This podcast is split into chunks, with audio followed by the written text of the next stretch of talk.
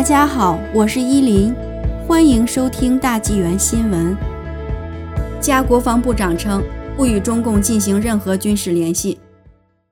加拿大国防部长石俊在国会表示，中共军队人员2019年来加拿大观摩军队训练的计划是他叫停的。2018年，中共军队有五名人员，包括一名降级官员，仍按计划来到位于安省的派德瓦瓦军事基地。观摩加拿大军队的训练，但是这种安排在2019年被叫停了。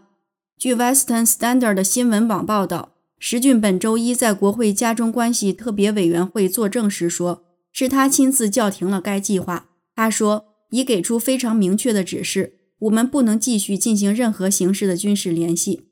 保守党议员被赞问道：“你当时是否曾准备继续进行此训练？”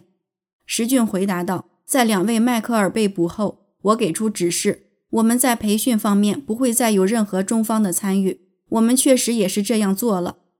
由 Rebel News 根据信息获得法获得的政府内部文件显示，加拿大国防部当时转达了美国军方对中方参与相关训练的关注。